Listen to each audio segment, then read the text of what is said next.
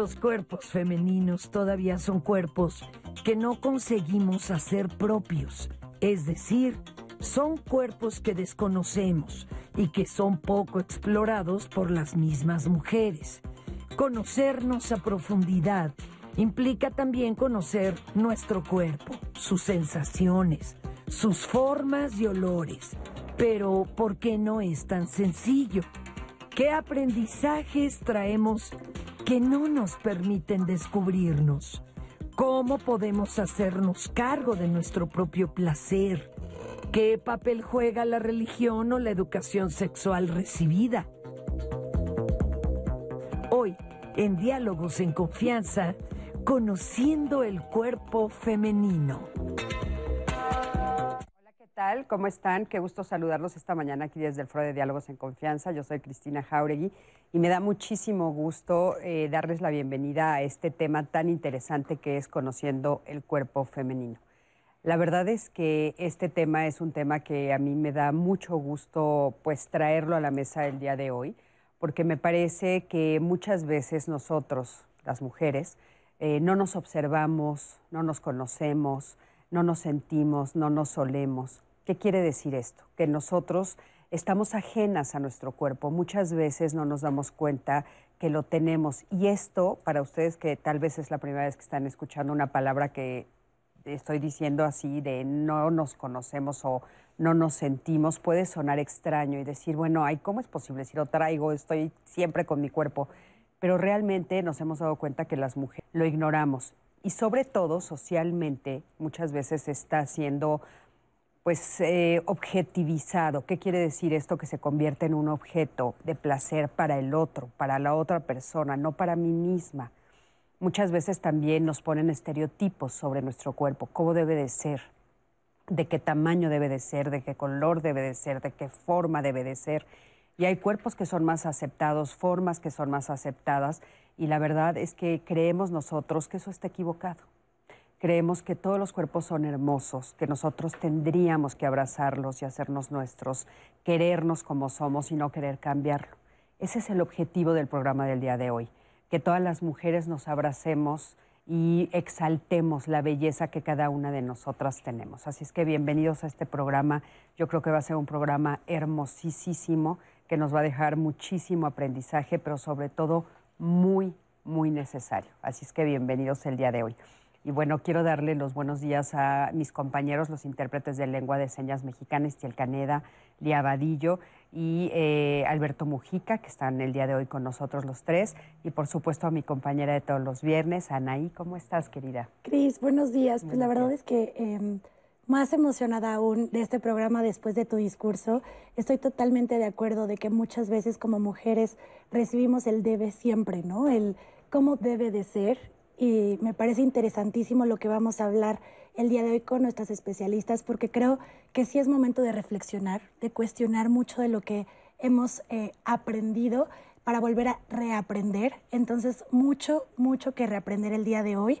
Y también algo que mencionabas, Cris, la palabra estereotipos. Y es interesante porque estoy consciente de que no es lo mismo estereotipos eh, de la audiencia que nos ve en la Ciudad de México, la audiencia que nos ve. Por ejemplo, nos escriben aquí Francisca Álvaro, que nos dice que nos saluda desde Monterrey, Nuevo León. Estoy segura que Francisca también lo vive de manera distinta. Aquellas que nos escriben también desde otra parte de Estados Unidos o desde la señal de Once México. Así que yo quiero leer sus comentarios. Acuérdense que estamos ahorita en vivo desde la transmisión de Facebook y de YouTube para que ustedes nos cuenten cómo viven este momento, esta forma de cómo conocer su cuerpo, ¿no? Cómo de verdad tal vez no nos conocemos, cómo podemos reaprender todas sus dudas, sus cuestionamientos para que los vaya compartiendo con las especialistas y empecemos el diálogo, porque ya saben que el programa lo hacen ustedes, lo hacemos en conjunto con ustedes. Y siempre saludando a los que siempre están presentes, Diani, que nos manda saludos también desde la Ciudad de México. Muchas gracias por siempre conectarse. Stephanie, que nos dice conocernos para empoderarnos. Bueno, Cris, vamos a estar leyendo todos sus mensajes, por supuesto, sus llamadas en el centro de contacto con la audiencia 55 51 66 4000, los teléfonos también abiertos para todas y todos ustedes, para que nos estén comentando sus dudas, sus opiniones, sus testimonios en todo el programa, Cris. Claro que sí, Ana, y por supuesto que sí. Y el día de hoy tenemos como invitadas a Mónica Soto y Casa. Ella es licenciada en Ciencias de la Comunicación con maestría en periodismo y es escritora de erotismo. Mónica, ¿cómo estás? Muy contenta de estar aquí, Cristina, y con todas para deshacer el mundo de nuevo y volver a armarlo al final para nosotras. Sí, exacto. Qué importante, qué importante deshacerlo y deshacerlo sobre todo para poderlo ver en pedacitos y poder entender cómo se formó así y saber qué parte de eso hay que reconstruir. Muchísimas gracias, Moni, por estar aquí. Diana Neri Arriaga también está con nosotros. Ella es filósofa, feminista y académica del Instituto Politécnico Nacional. Diana, ¿cómo estás? Hola, muy contenta. Ahorita que, que, hablaban al principio recordaba esto que dice Alejandra Pizarnik, tan chula ella, sobre que nuestro cuerpo es ese amado espacio de revelaciones pero revelaciones que han estado ocultas, que han estado mitificadas, que han estado invisibilizadas. Me da tanto gusto que abramos así públicamente este programa para que todas esas mujeres que nos ven desde diferentes latitudes, esas revelaciones las hagan presentes, las vivan, las sienten, las gocen. Qué importante vivirse del cuerpo. Por supuesto que sí. Muchísimas gracias por estar aquí, Diana. Y también está con nosotros Ana Cristina Cervantes Cadena. Ella es psicóloga, sexóloga clínica y educadora en sexualidad humana. Ana Cristina, ¿cómo estás? Hola, pues estoy muy contenta de estar aquí, de compartir espacio con mujeres. Eh, estoy muy contenta de poder estar en presencial, es algo maravilloso. Y poder hablar del placer, híjole, en, en un programa eh, es maravilloso y poder hablar del placer de la mujer y poder hablar del placer de las niñas, que es algo también muy importante. Estoy muy contenta de estar aquí. Es, eh, importantísimo el placer de las mujeres, pero empezando desde las niñas, qué importante. Porque aparte, fíjate, una de las cosas que estuvimos viendo y lo vamos a ver a través del programa es que parece que hay dos eh, momentos en los cuales está prohibido el placer para nosotras, ¿no? O sea, como que solo tenemos un periodo chiquitito. Eh, cuando somos niñas, cero, y después adultos mayores. Así es. Es como si desapareciéramos. Y en el Inter se supone que estamos presentes, pero la verdad es que hay que ver cómo estamos presentes. Una de las cosas que estábamos comentando al principio, que yo les estaba comentando a ustedes, era eh, cómo hay esta exigencia social por tener un cuerpo con una forma, con unas, este, pues, eh, dimensiones, digamos, por ponerlo así, específicas, ¿no? Y entonces, aparte, hay unos que son aplaudidos y las mujeres hemos, sido muy, muy violentadas por el tamaño de nuestro cuerpo, pero por generaciones. La verdad es que creo que esto es algo que tiene que parar y a mí me gustaría empezar este programa justamente hablando desde ahí. Entonces, quiero que por favor eh, vean el siguiente, la siguiente cápsula que tenemos. Es de una mujer que nos habla desde ahí, desde cómo tener un cuerpo que tiene un peso mayor al que se supone, y voy a poner entre comillas, tenemos que tener, eh, trae mucha violencia y cómo ella lo ha abrazado y lo ha convertido en algo propio y qué ha hecho con esto que ha convertido ahora en propio. Acompáñame a ver.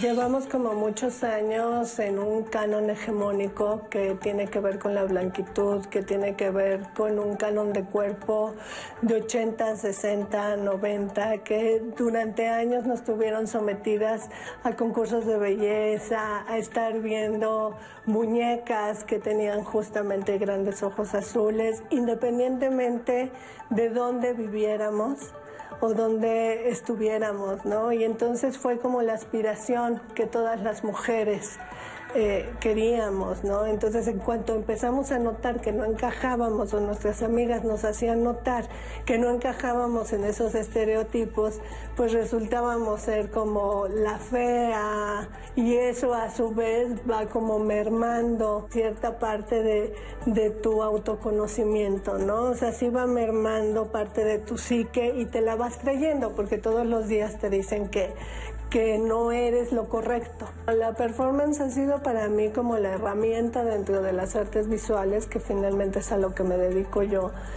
eh, para poder expresar y poder poner problemáticas como esta sobre la mesa, ¿no? Y lo que yo hago es pues literalmente explotar mi cuerpo, o sea, enseñarlo, mostrarlo, o sea, ver que ningún cuerpo es cuestión de vergüenza, ¿no? Ningún cuerpo tiene por qué ser ni limitado, ni censurado, ni prohibido, ni tampoco tiene que ser un cuerpo que se limite al placer, ¿no? O sea, tiene que ser cuerpas, corporalidades que, realmente sean llenas en todo, ¿no? O sea, corporalidades que queremos vivir al máximo y que estamos sintiéndonos muy contentas y muy bien. Este es un fanzine que se llama Cuerpa, herramientas para una gorda rebelde y lo que tiene son textos, textos que yo he escrito a partir de experiencias, o sea, de experiencias de nacimiento o de experiencias de violencias hacia la gordura. Y, muchos dibujos eh, también eh, que tienen que ver con la comunidad lésbica, o sea, muy acercada al autoconocerse, al amarse, a, a, quererse, a tener derecho a andar en la playa con bikini. Entonces, pues esta fanzina está así hecha para justamente, eh, son herramientas para que nos sirvan y las vayamos poniendo en práctica, ¿no? Bueno, pues como estamos viendo a muchas mujeres se les exige, bueno, yo creo que más bien a todas, voy a decir en general, se nos exige cierta corporalidad. ¿Qué pasa con esto, esta exigencia, para la libertad que nosotros tendríamos que tener para poder conocer nuestros cuerpos? ¿Es una barrera? Es que es, que es importante em, situar que el cuerpo de las mujeres ha sido heterodesignado. ¿No? Es decir, se nos ha colocado, se nos ha nombrado y desde ahí se nos ha dicho, mira, tú tienes este rol, tu cuerpo tiene estas funciones que son específicamente reproductivas, sexuales, pero si estamos hablando de lo sexual, tiene que cumplir con ciertos modos, cánones y formas que además colonialistamente vienen desde una imposición occidental. Todo esto históricamente se ha situado como lo normal como lo natural. Hemos crecido odiando nuestro cuerpo porque no se parece al de las revistas, porque no se parece a ese imaginario social donde hay una moral victoriana, donde hay una moral en donde las mujeres, que además es muy contradictorio, porque dices, bueno, ¿cómo vivo mi cuerpo? Porque si lo vivo sin placer, soy muy mojigata. Si lo vivo con placer, no, estoy saliéndome del canon moral y puedo ser tachada. Si no quiero tener hijos, entonces no estoy cumpliendo mi función como mujer. Si quiero tener muchos hijos, no, entonces no estoy siendo consciente. O sea, esta atadura social sí es importante denunciarla desde toda una serie de acontecimientos históricos que nos han querido y pretendido volver presa de nuestros deseos porque hoy en día muchísimas mujeres, precisamente si, hablando en espacios, tratando de, abrir esto en lo público, han dicho, mira, yo ni siquiera sabía que tenía un clítoris, yo no sabía que me podía erotizar tocándome una mano yo no podía hablar de mí y nombrarme, ¿no? Y creo que eh, es producto de toda esta invisibilización histórica que hoy es importante situar para partir de, a ver, desde dónde me designaron, hoy cómo me quiero yo reapropiar y nombrar desde mí. Sí, importantísimo. Y un poco a mí me gustaría desmenuzar todo esto que dijiste eh, de una manera un poquito más clara para que las mujeres que lo están escuchando y los hombres que lo están escuchando por primera vez tal vez digan, ah, no me había dado cuenta, ¿no? Esto que dices, bueno, viene desde un canon heterosexual, ¿no? Este, que tiene que ver también con esto de que eh, en la cápsula nos lo decía eh, Erika, también tiene que ser blanco, ¿no? Entonces, eh, ¿de dónde viene esto? O sea, viene desde toda esta construcción histórica, pero ¿qué es lo que quiere decir? O sea, quiere decir que yo tengo que ser como. También es importante precisar que hasta las mujeres que se ven como las, las revistas están inconformes con su cuerpo, porque si no es la cintura menos pequeña, son las nalgas más grandes, o sea, siempre hay un tema, no importa cómo te veas, no importa que seas una muñeca preciosa, de todas formas algo tienes mal, porque ese es, ese es el problema y, por eso estamos aquí hablando de esto, no importa cómo te veas, porque también ese tipo de, de diferenciaciones, ¿no? Es que uno defiende la gordo, uno está contra la gordofobia, uno está contra ser demasiado delgado y no nos damos cuenta que también eso nos pone a las mujeres unas contra otras.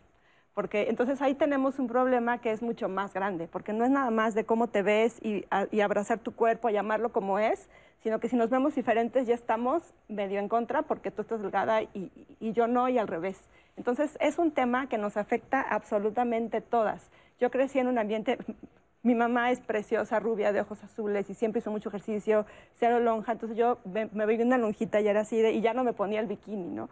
Y un día que vi a unas mujeres preciosas en un lugar este, nudista y las vi disfrutar su cuerpo como era, sin importarles la estría, el todo, me, fue una revelación absoluta y total. Y ya tenía yo casi 40 años cuando pasó eso.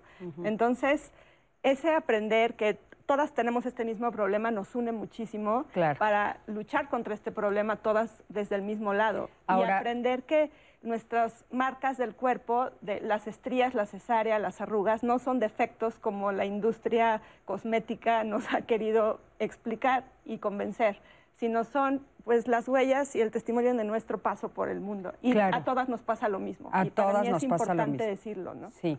Eh, ahora, fíjate, a mí me gustaría, si, si crees que podemos definir, porque pones como tal vez los extremos, ¿no? Dices, bueno, cuando una mujer es muy delgada, ya entonces se le empieza a ir encima a la gente. No, ¿cómo es posible? Estás bajando mucho de peso, ya me preocupaste. Si tienes sobrepeso, ah, ya tienes sobrepeso, ya me preocupaste. Entonces, entonces parece que hay como una idea generalizada de algo ahí en medio, ¿no? Un ideal en medio. Ese ideal de en medio, ¿cómo sería? Creo que algo que mencionaba al principio Diana es, hemos sido, nuestro cuerpo ha sido usado, ¿no? Y ha sido como objeto de consumo. Y hablo, algo que hablaba sobre lo de heteronormalidad, es que somos para, ¿no? Crecimos para y, y somos objeto de consumo. Entonces, desde que nacemos... Desde a ver, que, pero lo, lo Ah, podríamos, perdón. perdón. lo podríamos definir un poquito más porque, fíjate, nosotras, Ah, tal vez nosotras que, nos de- que, que estamos como más cercanas al tema, a mí lo que, me, lo que me parece importante es que el público que nos está viendo, Claro. que está oyendo por primera vez, fíjate, ¿somos para qué? Ah, cuando desde que nacemos, y esto que está muy de moda, ¿no? El- el- la fiesta de sexos, ¿no? Cuando van a ser alguien y entonces ya viene desde ahí una imposición. Ajá. Van a ser niña y ya hay una, una idealización de qué va a ser la niña. Y entonces la niña le ponen un tremendo moño de este tamaño Ajá. y entonces ya empieza y empieza empiezan a manipular su cuerpo. Entonces hay hoyuelos, ¿no? Que la niña nunca decidió. El nombre y toda la vestimenta que se le pone. Y entonces empieza como una función, ¿no? De, de la niña, una responsabilidad de prevención de abuso, por ejemplo, cierra las piernas, pero le ponen vestido. Va creciendo y de, de pronto cambiamos a una hipersexualización. La niña con bikini, la niña que se pone maquillaje, las niñas... Entonces hay como unos dobles discursos que yo creo que para todas las mujeres han sido muy desquiciantes. O sea, ha habido, vamos caminando, desde que nacemos, vamos caminando por, por un, por un lugar donde hay- nos bombardean de muchas, de muchas situaciones, ¿no? Nos bombardean con este ideal, lo que decías, el, el- el estar en medio. Y lo que decía la artista visual, estar en un 80, 90, no, no, 60, no me acuerdo de las, Sí, de sí, las ella, tallas. ella- me- 60, pero eh, 90. eh, como Era que la, sí, ah, eh, 90, 60, 90, ¿no? Los no- sí, lo que ella pudo- dijo me llamó también la atención, pero es 90, 60, 90 el Sí, que se también. supone que es Y el es que ideal. cual- cualquier persona que puede decir, ¿cuál es tu pareja ideal? ¿Cuál es lo primero que, que podría mencionar una pareja heterosexual? Un hombre es medidas, una cuestión física, independientemente de hacer una revisión física propia, ¿no? O sea, ellos tienen un ideal, ¿no? Y entonces de pronto eh, es muy delgadita y entonces como que no, porque bueno, eso es como algo muy latinoamericano, ¿no? Mujeres con grandes caderas, con grandes pechos. Y entonces Pero fíjate, ahorita acabas de decir, es que yo quería que ustedes lo dijeran, pero na- ninguna vez. Para los hombres. Es para los hombres. pero tenemos que decirlo claramente porque si no, entonces no lo entendemos. O sea, nosotras hemos sido educadas desde que nacemos para complacer a los hombres. Totalmente un- Nosotras hemos sido educadas desde que nacemos para que nuestro cuerpo, nuestro cuerpo sea un- sea un objeto que va a utilizar un hombre. O sea, Y es así que- estamos educadas, perdón, lo tenemos que decir con todas sus letras. Entonces, o sea, toda esta idea, esa, esa figura en medio, es una figura que se ha creado desde la mirada masculina. O sea, se ha creado desde la mirada de ah, ok, yo quiero que tenga tanto de pecho, tanto de nalgas, como dijiste, ¿no? Que no tenga estrías, que sea mamá, pero que no tenga panza, ¿no? Que nunca se haya notado, que sea mamá, pero, o sea, todas estas cosas están vistas desde la mirada de los hombres, que no, el, el objetivo del programa no es culparlos, es solo visibilizarlo para que nosotros juntos, hombres y mujeres, cambiemos, porque no es correcto, no está bien. O sea, no, no abrazamos, como dices, más allá de eso. O sea, quién es esa persona, qué ser humano está atrás, cuál es el espíritu, qué, quiere, qué le gusta. No es, quiero mi ideal 90, 60, 90, ¿no?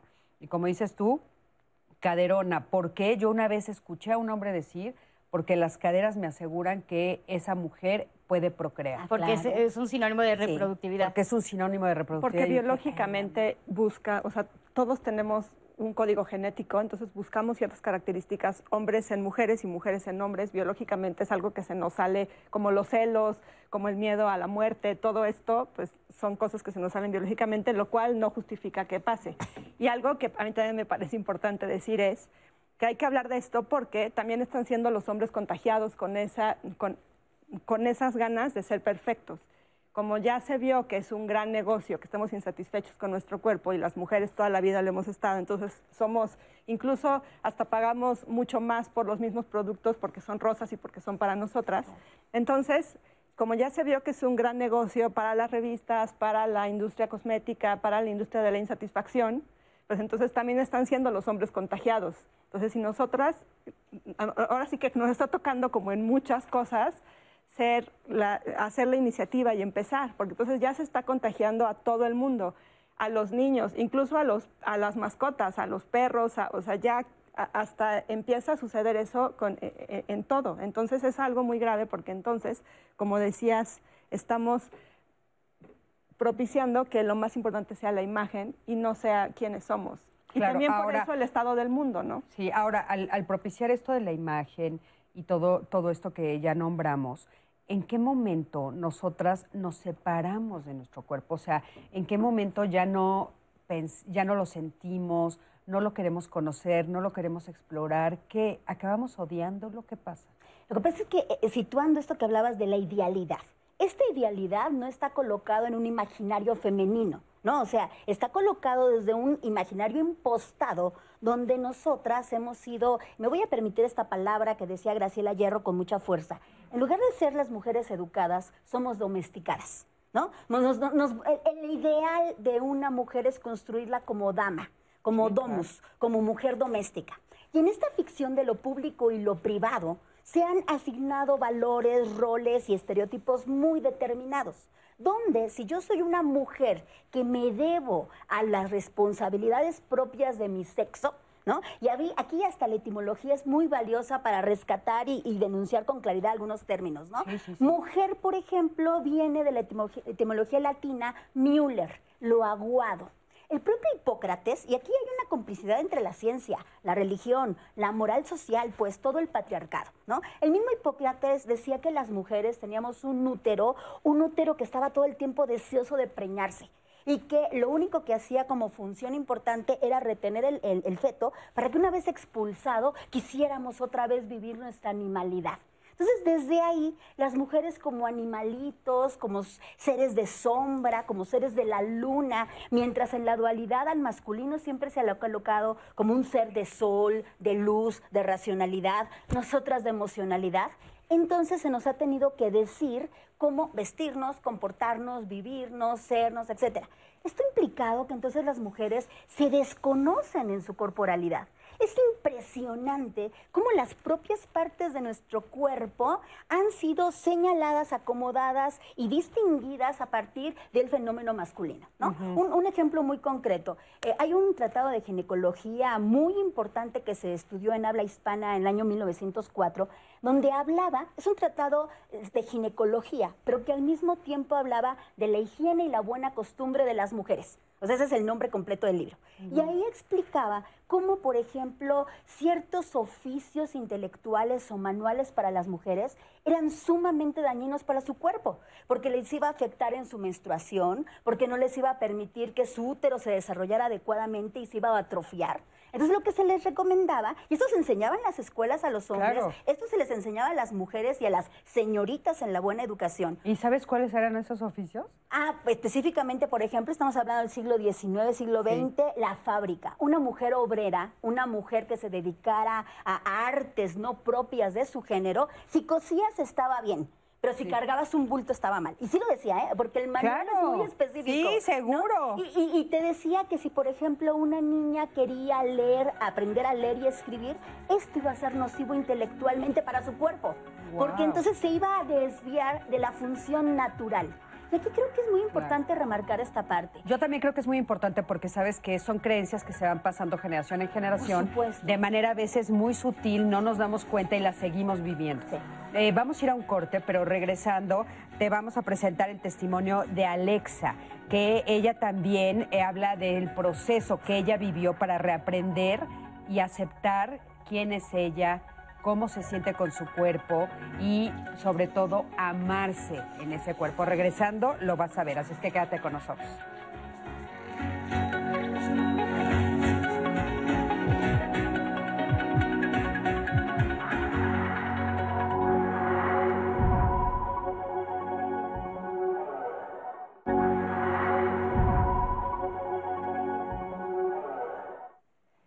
Estamos de regreso con todas y con todos ustedes. Y antes de seguir con el tema que Cris ya nos había dado un adelanto de lo que vamos a ver a continuación, quiero presentarles el programa de lunes porque creo que es interesante este porcentaje. Quiero compartirles que alrededor del 14% de la población mundial padece migraña según datos de la Organización Mundial de la Salud.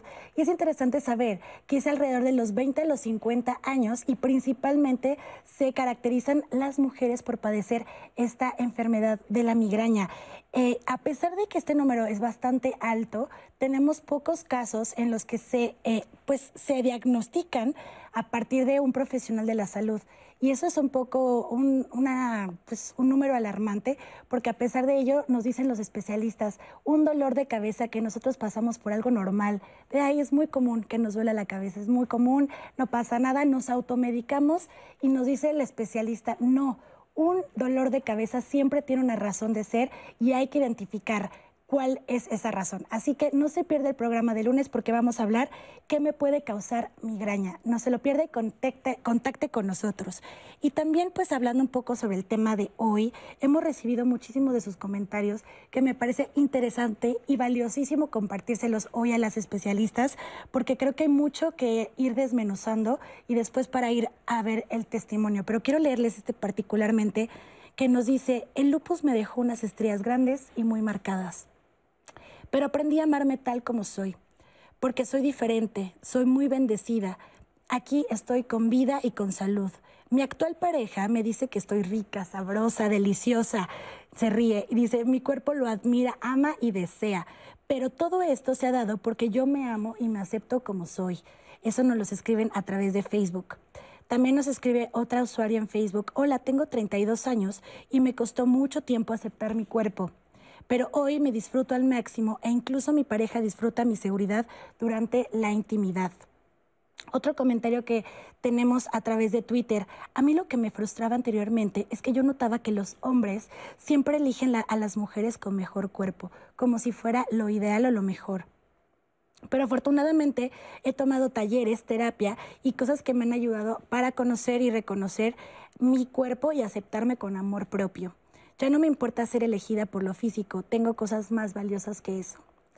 Otro comentario, a los hombres son quienes les gustan los cuerpos estéticamente bellos y proporcionales. Y justo esto es lo que nos duele a las mujeres, que estamos en una relación y que muchas veces tenemos baja autoestima. Este comentario que recibimos en Facebook, que ustedes ya lo comentaron también al aire, hemos recibido muchísimo de es que no me han aceptado los hombres o no he tenido esa aceptación y a pesar de que pues yo trabajo en ello, em, no le gusto, no le agrado a los hombres por mi físico. También nos escriben, eh, las personas delgadas también nos critican, que es justo lo que mencionábamos hace rato. Y los comentarios es, te veo muy delgada si estás comiendo bien. Y uno se pregunta a sí mismo, pues, ¿qué? ¿Me veo enferma o qué está pasando? Pero si trato de ser lo más saludable de salud, me cuido muchísimo con mi cuerpo y me fijo más en lo que pues importa, técnicamente llega un punto en que me enfoco más en el tema de alimentación porque me dicen todo el tiempo que estoy constantemente flaca y eso a mí me preocupa y no me gusta. Ese es, ese es como el tema, ¿no? O sea, ¿cuál es el cuerpo perfecto? Claro. O sea, eso que, que nos han estado diciendo las usuarias, bueno, es que no les gusta mi cuerpo porque no es perfecto, no es como debería de ser. ¿Quién pone la regla de cómo debería Claro. de ser, no? O sea, Y bonito ¿cuál para es el cuerpo no? perfecto y bonito para quién? Como dices también el primero, este, mi seguridad hace que él me ame y él dice que estoy deliciosa y que soy muy bonita. Pues eso me parece hermoso, ¿no? Totalmente. Y otro comentario que también creo que va en ese sentido, que nos explica esta usuaria, nos dice, siempre yo he visto hacia afuera. Lo que los demás quieren de mí, me preocupa mucho lo que la gente piensa sobre mí. Yo no me conozco, no me miro, no me toco, siento raro las pocas veces que intento hacerlo y hasta algún abrazo mío no lo siento. Esto nos les explica esta usuaria y que creo que eh, expresa mucho de lo que nos han mandado en mensajes y en llamadas. Oye, bueno, pues hablando justamente de eso, vamos a ver el testimonio de Alexa, que como les decía antes de salir al corte, ella nos va a hablar del proceso por el que ha pasado para reaprender a aceptarse como es, más allá de todos los estereotipos. Vamos a ver qué nos dice ella. Yo estoy en, un- en una colectiva, su nombre es Femunidas, y pues ahí más que nada nos informan eh, sobre pues libros, libros que podemos leer acerca de nuestro cuerpo, y pues más que nada en talleres, te hablan mm, absolutamente de todo, ¿no? Abarcan todo tipo, de lo que te gusta, de lo que no te gusta, de lo que te puede hacer sentir satisfecha insatisfecha al momento de, eh, pues sí, de querer entrarte en el mundo de las relaciones, eh, pues amorosas, ¿no?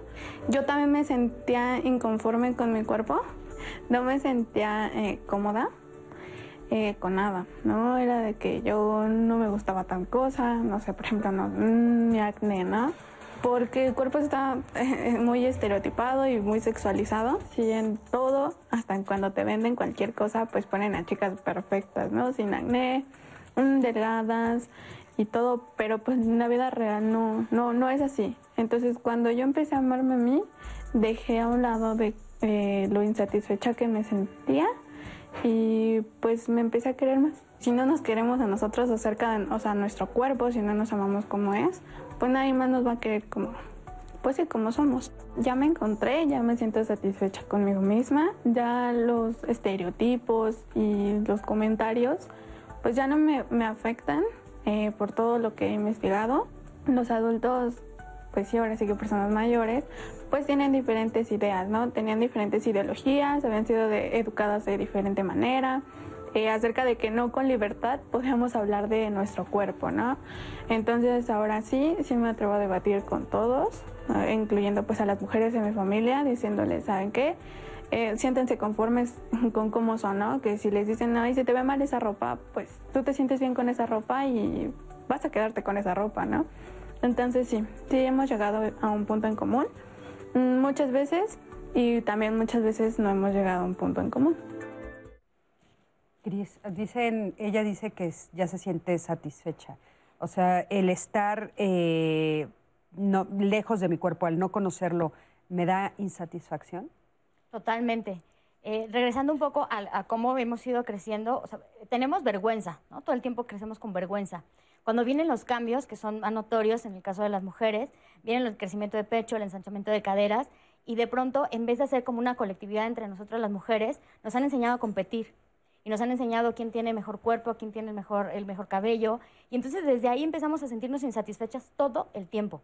Porque no cumplo con el estereotipo de la, de la chava que sale en la revista, porque todas las revistas están diseñadas, ¿no? Con ultra maquillaje, con cosas, como decía la, eh, Alexa, con- muy sexualizadas.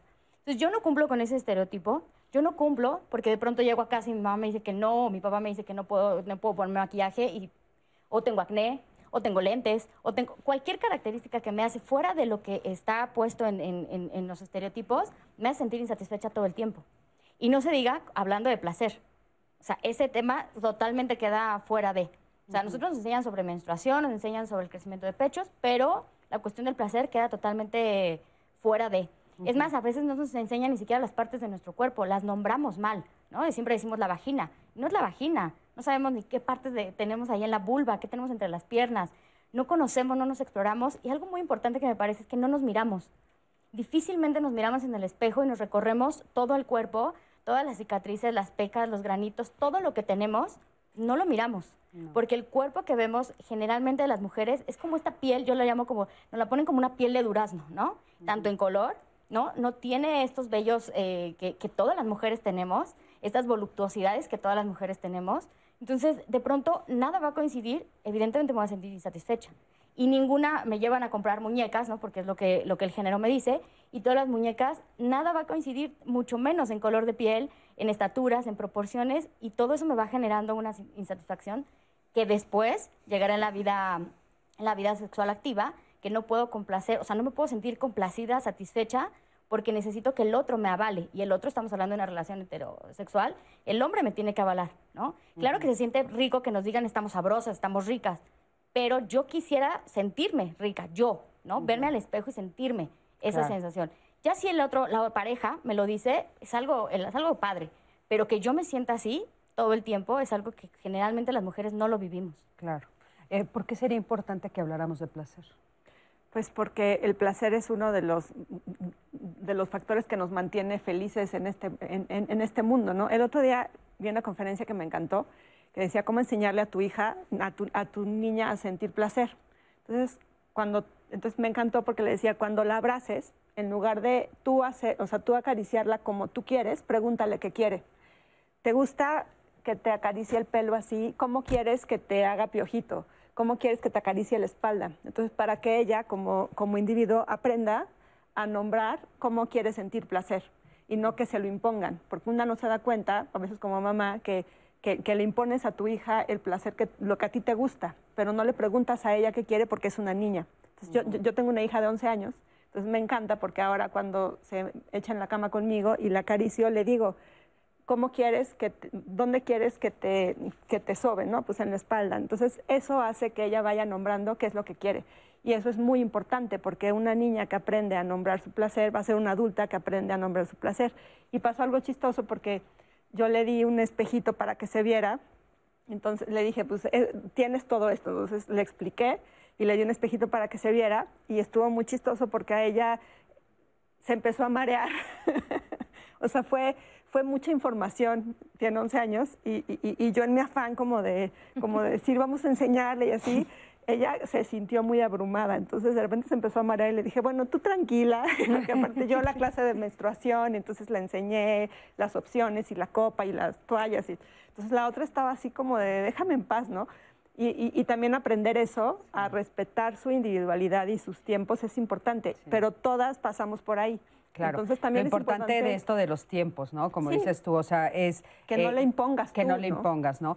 Pero me parece como muy rico esto que nos dices, muy importante esto de atreverme a hablar de el derecho que tienes a decirme, me gustaría piojito en la espalda.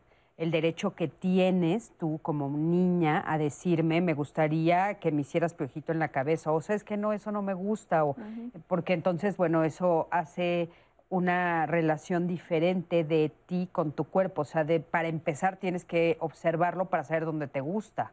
Y que sepa que, lo que los demás tienen que respetar su voluntad.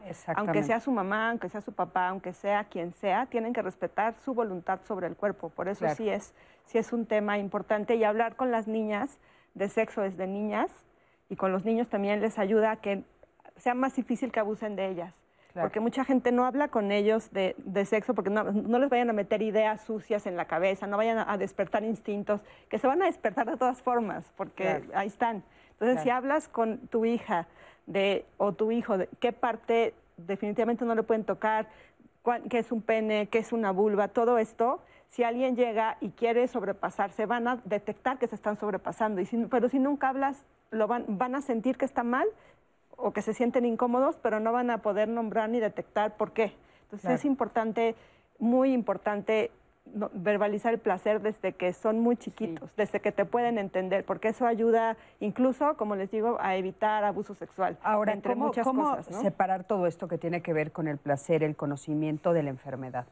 Porque eh, muchas veces tiene que ver con, por ejemplo, dicen, no te toques porque te puedes infectar, ¿no? Es algo que nos dicen mucho. O de repente, no, no, no tengas sobrepeso, o sea, el sobrepeso eh, te hace daño. Eh, la, la, este, estar delgado extremo te hace daño. O sea, cómo desconectar para poder acercarnos de una manera diferente y más sana esto de la salud, porque está como mezclado, ¿no? Eh, la idea de partir, esto que, dicen que es, es fundamental, el placer es una fuente de conocimiento de la vida integral en muchísimos caminos. ¿Qué me gusta? ¿Cuánto de esto me gusta en la comida, en las sensaciones, en las texturas, en los colores? El ir reconociendo implica también ir poniendo límites. En ese sentido, nuestra corporalidad también es muy sabia. Es como esta conjugación entre mente y cuerpo, donde al comer, al disfrutar una taza de café, sé que si me tomo 10, me va a dar insomnio. Estoy tomando dos, pero ¿cómo, cómo puedo saber esos límites? Reconociéndolos, probando, experimentando. No escuchando esto que hemos dicho hoy a lo largo del programa, este nombrar por el otro. Es que no hagas eso porque te hace daño. Ok, sí entiendo, pero ¿desde dónde me lo estás diciendo? ¿No? Porque el mero hecho de que haya un aval desde la ciencia médica, no niego, por supuesto, la certificación que implica, pero tampoco la ciencia, por ejemplo, en el siglo XIX, se libraba de cánones morales. ¿No? Claro, Entonces, claro. en este sentido, el cuerpo de las mujeres, desde la ciencia médica, era nombrado, por ejemplo, la vulva como lugar de la vergüenza. El lugar. Entonces, no te toques la vulva porque es una forma en que vas a acceder al pecado, a la culpa, a todo esto que decías hace rato. Es que creo que ahí hay dos caminos que me gustaría que pudieras diferenciar. O sea, que es toda esta, esta idea del pecado, Sí. ¿no? O sea, de, de está prohibido porque es pecado, que entonces tiene que ver con una línea religiosa completamente. Y, y yo, yo sé que se mezclan, pero, pero para que eh, nuestro público lo vea así de claro, ¿no? O sea, hay toda una creencia en si yo me toco, si yo me masturbo, si yo me exploro, es pecado. Estoy cometiendo un acto, pero aberrante. Pero hay otra parte también que tiene que ver con la salud. Entonces las mezclan las dos y nos dan en la torre, porque Por entonces si tú te tocas, o sea, entonces te puedes infectar, pero aparte los olores no son agradables, o sea, el, el el propio olor personal no nos invitan a que nos guste, a que lo a- abracemos, a que nos demos cuenta. Y yo estoy segura que si nos los permitieran, bueno, yo sé, porque a mí me gusta mi propio olor, ¿no? Eh, que cuando nos los permiten, entonces nosotros lo abrazamos como parte hermosa de nuestro propio ser, ¿no? Y es que en ese sentido hay que cuestionar cualquier normativa venga de una institución religiosa o de una institución médica que nos marque un deber ser. ¿No? La clave es la información.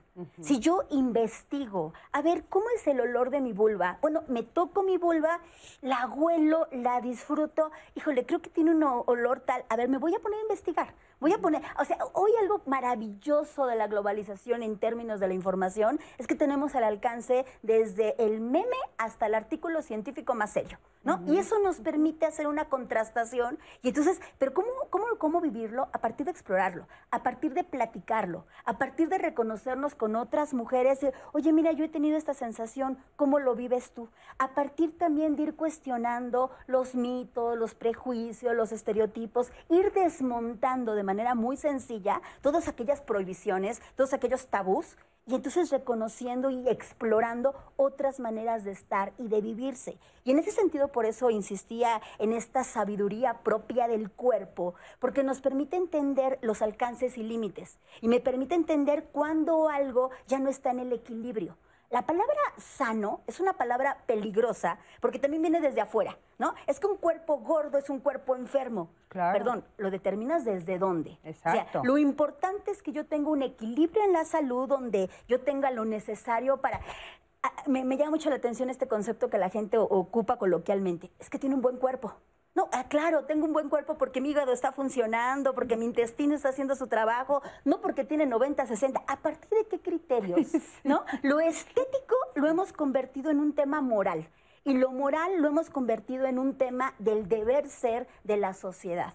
Donde de alguna manera, por todo esto que hemos hablado de la educación, nos hemos vuelto cómplices, enemigos y hemos estado atadas a esos conceptos que es tan importante estar, a ver, uno a uno desmenuzando. Desmenuzando, pero sobre todo esta parte que están diciendo las tres, de cómo los mandatos vienen de fuera. Totalmente. O sea, ¿cómo es posible que sea otro el que diga lo que sucede en mi cuerpo?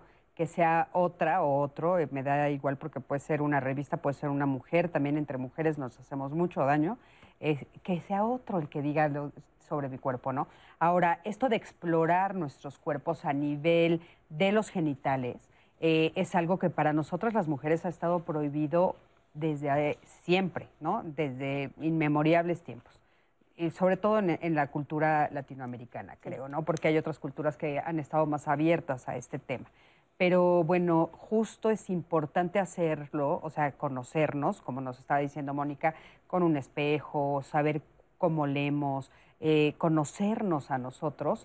Y para esto hay eh, varios grupos que están dedicando a eso. Así es que quiero que me acompañes a ver la siguiente entrevista con el colectivo Manada Ginecológica Autosugestiva. Vamos a ver ellas qué proponen. Acompáñame. El Laboratorio de Autoexploración de Vulva y Cervix es un espacio de mucho afecto, con mucha ternura radical y también mucha intimidad porque nosotras eh, preparamos un kit de autoexploración, le llamamos, donde damos ahí algunas herramientas para que cada una pueda hacer su autoexploración visual de vulva y también de la cervix, que la única manera de verse la cervix es introduciendo un, en una herramienta que se llama espéculo. Les enseñamos a usar el espéculo, qué vemos, por qué lo vemos, por qué nos sirve para como una herramienta de autodiagnóstico y también como de autoconocimiento ahí profundo de esa parte del cuerpo. Esa acción de poder ver eh, cómo es nuestro cuerpo por dentro nos hace poder comprendernos eh, de una forma más, más amplia, más grande. Y eso es muy eh, empoderante, pero desde el lugar del poder hacer y del poder gestionar nuestra salud particularmente. Em, y siempre es un antes y un después para las personas poder participar de, este taller, de este, de este laboratorio. Eh, todas salimos como con la conciencia más ampliada, como cuando una conoce algo que antes no conocía. Lo que tiene que ver con nuestro cuerpo está más bien ligado a la enfermedad y al dolor. Entonces cuando podemos explorar nuestros cuerpos desde un lugar de placer, de diversión, de alegría, de, maravilla, de, entusiasmo, es un cambio de paradigma total.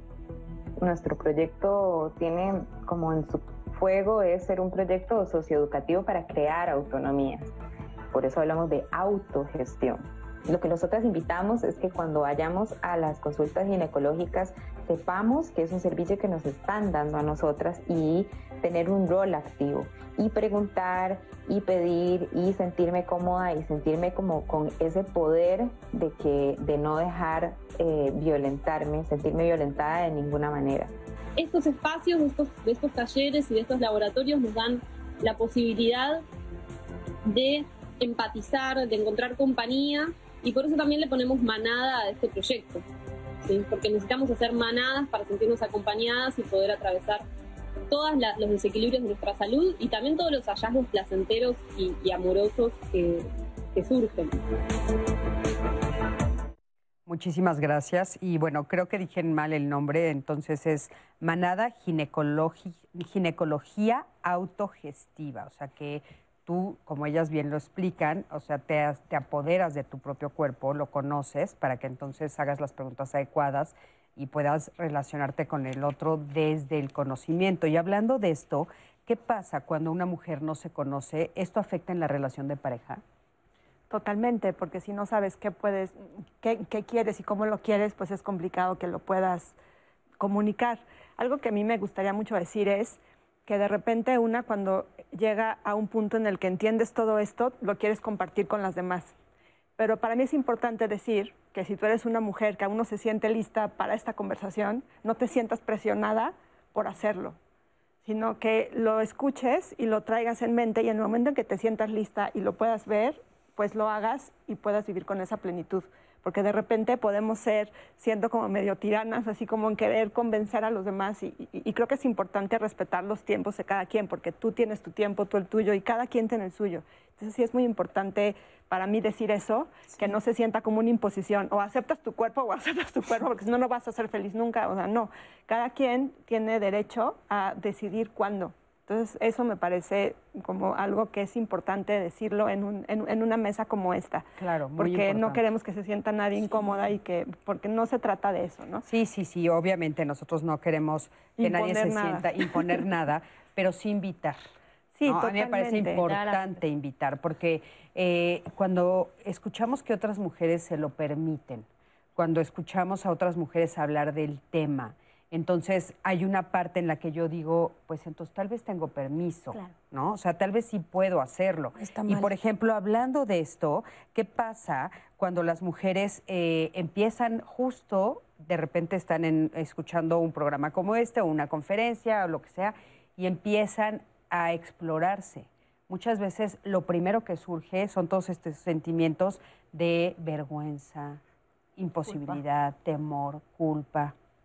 Sí, creo que los primeros acercamientos a veces, con todo lo que te venimos cargando y de esta educación y que apenas estamos abriéndonos brecha, es difícil y a veces es un shock de pronto vernos al espejo o estar con la pareja. De pronto sí puede ser muy, muy intrusivo, como lo decías, ¿no? Que de pronto tenemos esta idea de ya somos feministas entonces todo el tiempo, todo el tiempo tenemos que ser en pro del... Y es, vamos despacito, ¿no? Entonces, los primeros acercamientos, para mí los primeros acercamientos que una mujer que está empezando a explorar es verse al espejo. ¿No? O sea, verse al espejo igual puede no tocar nada, pero sí es verse. Desde el granito en la espalda, que generalmente no vemos la espalda, empezar a conocernos, empezar a explorar todo el cuerpo y sí detenerse en las partes en las que puede llegar a ser como un poco más difícil, ¿no? Que suelen ser la, la, vulva o las nalgas o alguna parte del cuerpo que ni siquiera sabía, ¿no? Y en ese explorar y mirar también va a haber una erotización. ¿Qué parte de mi cuerpo me está gustando? ¿Qué parte de mi cuerpo eh, yo considero que es maravillosa? ¿Qué parte de mi cuerpo me gusta? Me gusta a mí. No me, gusta que le guste al otro, me gusta a mí. Y, y, eso me parece importante, qué bueno que lo estás nombrando, porque mirarse sin criticarse, que ese sería un ejercicio bien importante.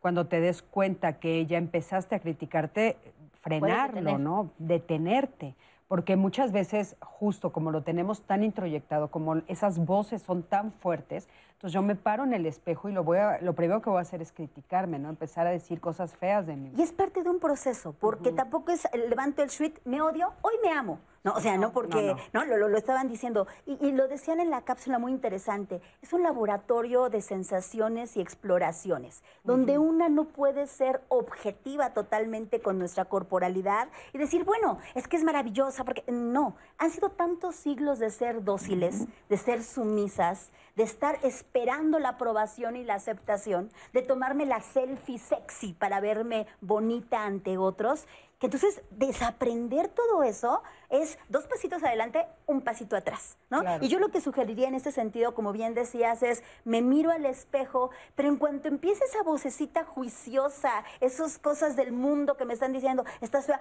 ok, entonces recurro a leer historias de cómo otras mujeres han trabajado con sus cuerpos y entonces escucho a mi abuela y cómo ella tuvo también su propio proceso de desencuentro y encuentro. Y entonces, o sea, el, el que me nutra de muchos referentes que viene desde mí, pero también con otras, va a hacer que el proceso sea mucho más acompañador, mucho más integral.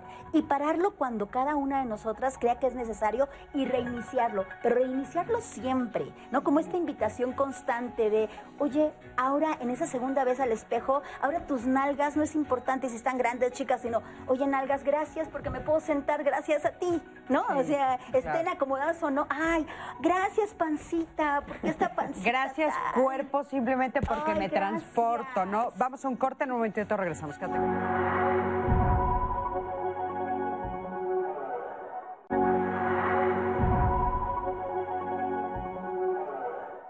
Ya estamos de regreso y este programa se está poniendo buenísimo. Yo quiero intervenir con sus comentarios en todo momento. Ahorita vamos a leer más de lo que nos están opinando en redes sociales. Y si ustedes creen que este programa se está poniendo bueno, bueno, déjenme les cuento que también el próximo va a estar buenísimo porque vamos a hablar de, una, de un personaje que siempre ha sido muy polémico en la vida familiar, la famosísima suegra.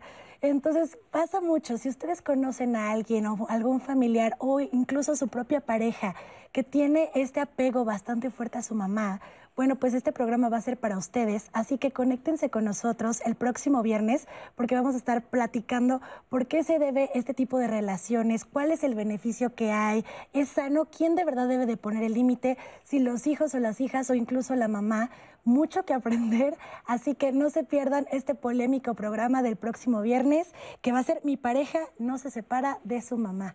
Y ahora sí, de todos los comentarios que yo quiero intervenir y que han comentado en todas las redes sociales de lo que están platicando, les voy a leer algunos y preguntas concisas que yo voy a invitarlas a que anoten y que al rato los podamos comentar y podamos responder esas dudas de nuestra audiencia. Ofelia nos pregunta, quiero felicitar al programa, por supuesto, pero quiero saber a qué edad se empieza la educación sexual y los bebés tienen placer.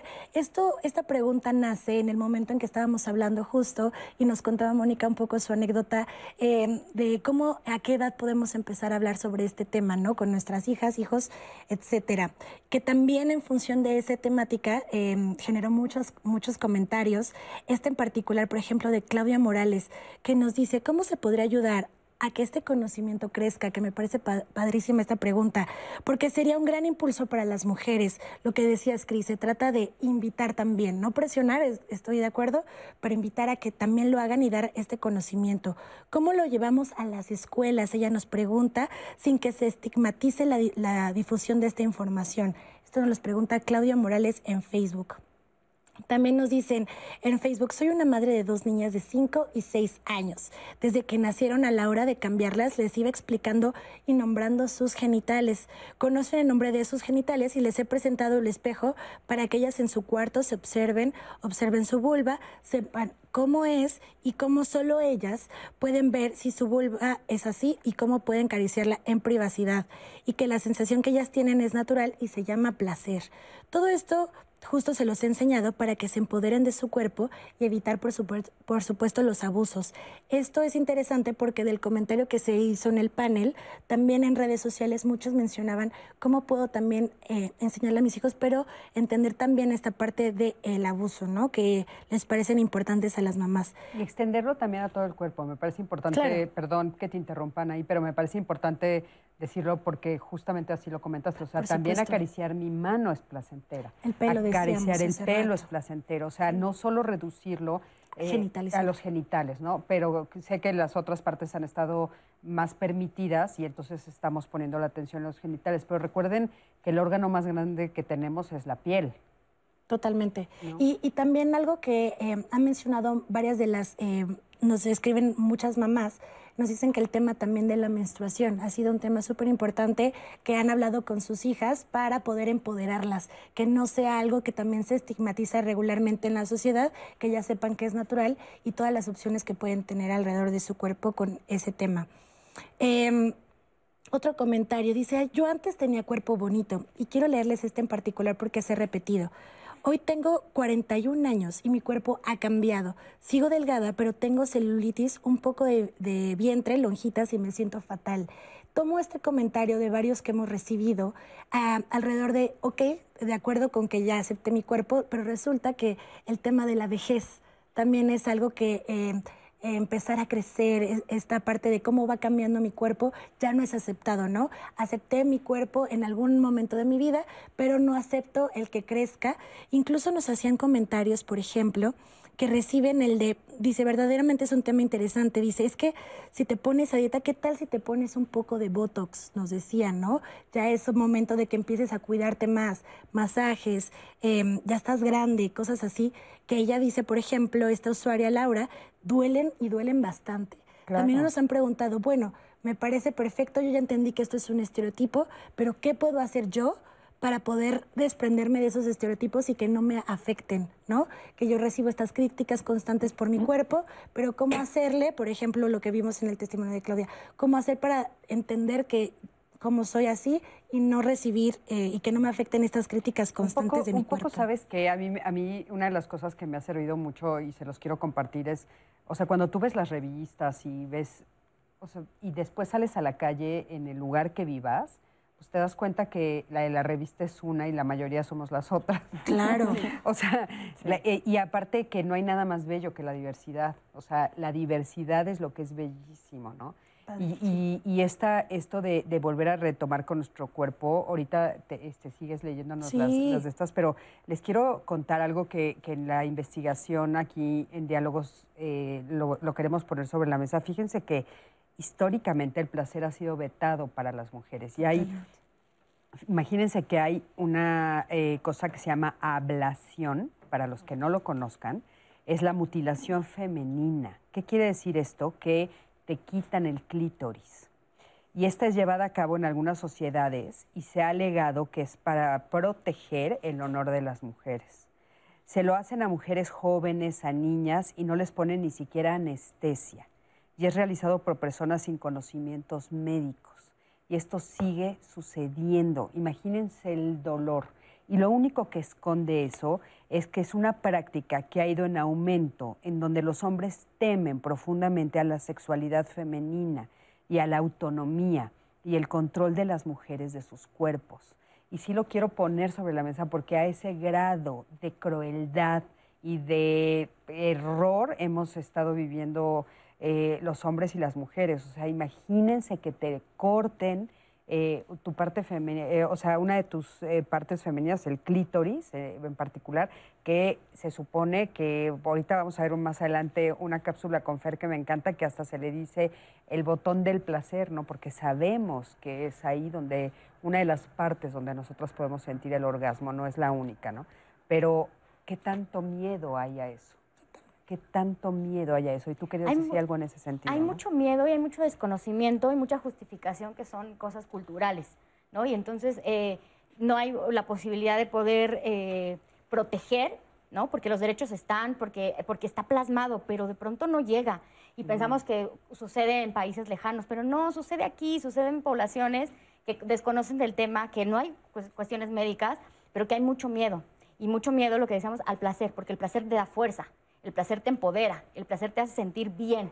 Y entonces una mujer que siente placer y que se siente fuerte causa mucho, mucho temor. Y causa mucho temor porque eh, la posición de poder que ejer- ejercen los hombres se viene disminuyendo. Por ejemplo, en una pareja. Si yo siento placer y tengo la, la- la- fuerza para decir, quiero que uses condón porque si no, no va a pasar nada, o quiero tal posición porque si, eso es lo que a mí me gusta.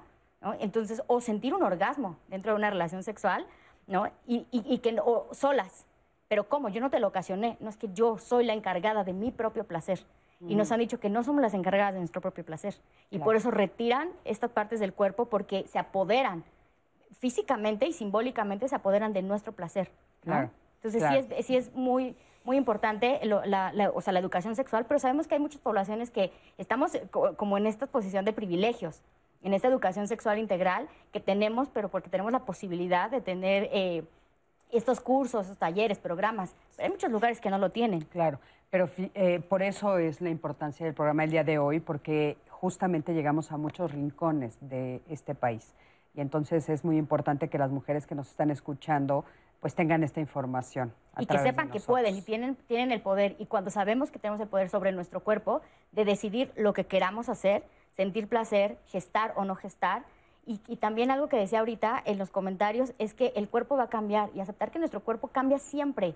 Desde que estamos, cre- o sea, crecemos, pero va a cambiar cuando empezamos a menstruar, cuando está nuestro periodo menstrual y crecen los pechos, cuando empezamos a tener relaciones sexuales, nuestro cuerpo mm, se siente diferente, ¿no? Pasa una enfermedad y se siente diferente, y gestamos y se siente diferente, y el cuerpo está cambiando constantemente, pero le tenemos mucho miedo al envejecimiento. El cambio es la cambio. constante, ¿no? Es la Eso es lo constante. importante saberlo. Oigan, y acompáñenme a ver la siguiente entrevista con la doctora Fabiola Trejo. En el año 2007 comenzó su trayectoria sobre el estudio y la facilitación de talleres sobre sexualidad, que aún no existían espacios y discursos que dieran al placer sexual el rol central que le correspondía. Vamos a ver ella qué nos dice sobre esto. El taller es creado por la doctora Betty Dodson. Eh, ella es la que cre- creó todo el método, la que creó estos talleres desde los años 70. Se están realizando estos talleres justamente aquí en Nueva York. tomo el taller de masturbación con ella, transforma mi vida y decido que para mí es importante que mujeres en México vivan esta experiencia. Lo que tiene de diferente este método en particular de los talleres body sex, muchas veces las personas piensan que solamente es un, un taller de masturbación, pero en realidad todo el método que desarrolla la doctora Dodson está, está destinado a poder acompañar a las mujeres en el proceso de sanar la relación que tienen con su cuerpo, sanar su imagen corporal y poder explorar cómo es que la culpa, el miedo y la vergüenza se meten en nuestros cuerpos y hacen que nuestras interacciones sexuales y que también la forma en que nosotras nos relacionamos con nosotras mismas sexualmente se haga con más, eh, de una forma más negativa yo como psicóloga social me enfoco mucho en el tema cultural.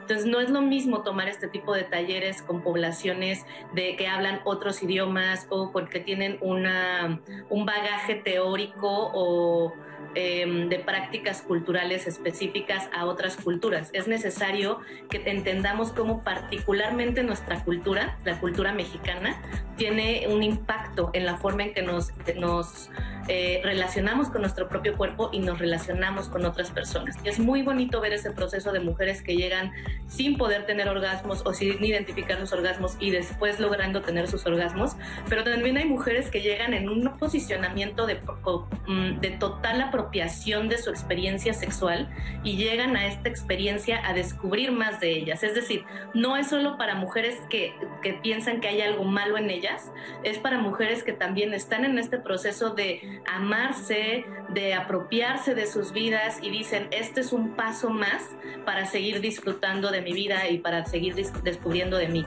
Si bien sí hemos ido transformando algunas prácticas y sí hemos tenido muchos avances en algunos temas, para mí que trabajo el tema del placer y que trabajo el tema de la autonomía de las mujeres, la libertad y la justicia íntima de las mujeres, eh, lo que veo es que eh, hay muchas ganas de estas nuevas generaciones de liberarse, pero todavía no hay una profunda reflexión de qué es libertad y qué es autonomía para las mujeres en un sistema patriarcal. Bueno, pues ¿qué es? ¿Qué es esto de libertad y autonomía sobre el cuerpo de las mujeres? Ante todo, y me gusta mucho como lo dijo Fabiola, es un tema de justicia. ¿No? Y este tema de justicia implica la reapropiación de nuestra propia memoria histórica. Pensar en lo que hace rato en los comentarios están sobre este tema de la vejez. Cuando yo quiero de pronto pintarme el cabello, maquillarme, meterme botox, estoy renunciando a mi abuela. Estoy renunciando a mis ancestras, estoy renunciando a lo que históricamente han sido las otras mujeres, con sus canas, con sus arrugas, con sus pliegues. ¿No? Cuando de pronto empiezo entonces a reconocer el paso y la constante del cambio en mi cuerpo, estoy reconociendo mi historia y la historia de las mujeres y estoy haciendo un trabajo de justicia. El tema de la apropiación que hace rato se mencionaba con mucha claridad implica esa, digo, la palabra empoderarse está ahora muy usada, tal, tal. Me parece que más que nombrarla hay que darle contenido, ¿no? Porque esa autonomía, esa reapropiación implica, decíamos desde hace rato, primero una denuncia histórica. Yo insisto en esto, ¿no? Y, ahorita pensaba en dos datos históricos que, que mencionabas hace rato sobre la ablación. Por ejemplo, pensamos que todas estas son prácticas terribles que existen en países ajenos al mundo occidental, ¿no? Porque en cuanto hablamos de la ablación pensamos en el Islam y en Medio Oriente. Es curioso, en el siglo XIX, por ejemplo, en, en, Estados Unidos y en Canadá, había campañas publicitarias que invitaban a las mujeres a practicarse la ablación. ¿Por qué? Porque una mujer que tuviese pasión, que quisiera vivir placer, era una mujer con histeria era una mujer que iba a tener muchísimos problemas sociales. Entonces, como tú no estás destinado a vivir cosas de hombres, entonces mejor cortamos tu clítoris. Y en esta docilidad y en este adoctrinamiento, muchas mujeres iban. Esta violencia ha tomado caminos tan tremendos como el hecho que ahora podamos parir acostadas todo por el fetiche masculino del rey Sol, Luis XIV, ¿no? Que quería ver a su esposa, a ver cómo paría, y entonces, pero todo esto, si lo denunciamos y lo empezamos a nombrar, decimos, bueno, a ver, ya tengo todo este bagaje, ¿ahora qué hago con él? Bueno, pues entonces poco a poco, reconociéndolo, empiezo a buscar estrategias, estrategias en compañía. Hace rato decíamos entre, entre comercial algo, algo bien importante el trabajar esta autonomía en conjunto con las mujeres. La tarea del patriarcado ha, volver, ha sido querernos volver enemigas. juiciosas, ¿no? Eh, eh, de hecho, con el, te- tema que van a tratar próximamente muy interesante sobre el asunto de la suegra, es como, como colocarla como esa enemiga que viene y que cuida al hijo. que- Pero si de pronto ay, nos detenemos un momento y cuando estoy mirando, juzgando, criticando, señalando, digo, a ver, espérame.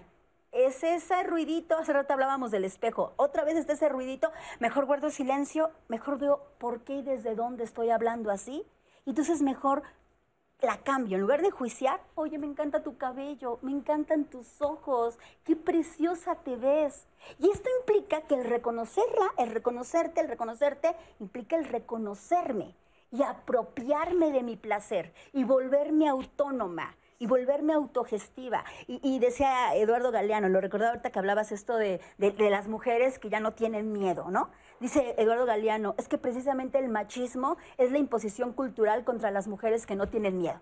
Porque si en una relación de pareja, por ejemplo, digo, mira, me encanta disfrutar y compartir contigo, pero yo soy responsable de mis orgasmos, pero yo soy responsable de mi placer, pero mira, me gustaría esto y quiero esto. y quiero- Híjole, da mucho miedo va para el otro, ¿no? ¿Sabes qué? Es que da mucho miedo, pero también yo quiero poner aquí algo que es importante. No es el tema del día de hoy hablar en exclusiva de los, eh, de los hombres, estamos hablando de las mujeres, pero es que también a ellos se les ha pedido una exigencia terrible. Sí, ¿no? claro. Entonces, claro, de repente es, eh, a ver, se supone que ella no se debe de mover, ella no debe de hacer nada, no debe de sentir, no debe de sentir placer. Yo soy el que tengo que saber qué hacer, ¿no? Entonces, la tengo que complacer. La- yo tengo que ser un hombre que tenga una erección potente y que ella sea, esté satisfecha. Eso es lo, no, ese es el, o sea, lo que estamos viviendo es horrible de los dos lados. Y entonces de repente, no, no, no, ahora me va a decir qué hacer y cómo moverme. No, no, no, mira, tú quédate quietecita, si de por sí me cuesta trabajo, ¿no? O sea, es el cambio de los dos. Yo por eso les decía al principio de este programa que es importante que ellos también nos, nos escuchen, que los hombres también escuchen lo que está sucediendo, porque tampoco es justo para ustedes. Y en el momento que una mujer se empodera y en la cama empieza a hablar y empieza a hacerse dueña de su cuerpo y dueña de su orgasmo, la relación va a tomar dimensiones increíblemente maravillosas que ustedes no se van a poder imaginar hasta que no se atrevan a vivirlo. Entonces, es la siguiente invitación. Atrévanse a explorarlo, a vivirlo y poco a poco se van a empezar a acoplar. Acompáñenme a ver la siguiente cápsula, por favor, la siguiente entrevista. Acompáñenme a ver también. Vamos a hablar eh, de Belén y vamos a ver qué es lo que ella nos dice justamente con respecto a esto del el placer, de la autoexploración, etcétera. A esta altura ya de, de- de- después de, los años que han pasado, pues sigue siendo este, importante porque no es nada más cuestión de venir a, pues a, sufrir como muchas personas lo piensan. También es parte de la vida lo que es la sexualidad y, y sin tomarlo de otra forma es parte de la naturaleza, es parte de, de uno mismo. Y el tiempo te va indicando los cambios. Y esos cambios son importantes porque cada etapa de la vida es hermosa. Y si no se disfruta, entonces ¿a qué venimos? La convivencia con la pareja, el, que se tenga, que, que ambos tengan ese, ese momento para que se pueda disfrutar y de poder te- tener la confianza de pedir lo que queremos. Sí se puede este, la tercera edad seguir teniendo la relación de pareja y la satisfacción de pareja, porque además eso ayuda mucho a la salud, tanto mental como física, porque es necesario. Una, una relación que no se, que no se tiene el placer, no, no hay, no es la mitad nada más. Y este, pues eso es bonito para adelante. Y seguir adelante y mientras, mientras las personas de la tercera edad puedan este, llevar a cabo una cosa así, hay salud. Nos vamos a ir, tarde o temprano. Pero hay que irse felices, o si no, ¿a qué venimos? Hay que irse felices y si no, ¿a qué venimos? Qué buena reflexión. y sobre todo creo que es importante escuchar esta cápsula porque genera justamente los dos polos de los que hablábamos al principio cuando se cree que ni los niños ni los adultos mayores tienen derecho al placer, como si de repente, eh, aparte adulto mayor ya te botas de la risa, porque tú vas llegando a esas edades y dices, ¿en qué momento yo pensé que una mujer de 50 era adulto mayor? Y ya no puedo tener orgasmo, ya no está permitido, ¿no? Como que sí está esa parte terrible. Sí, la parte de la edad nos cuesta muchísimo trabajo, porque empiezas a ver que, pues, que sí te cambia el cuerpo, que ya está más aguado lo que estaba duro y, y sobre todo que es, yo creo que es la etapa más peligrosa porque es cuando realmente empiezas a aceptar como todos los comentarios de fuera y toda la influencia de fuera.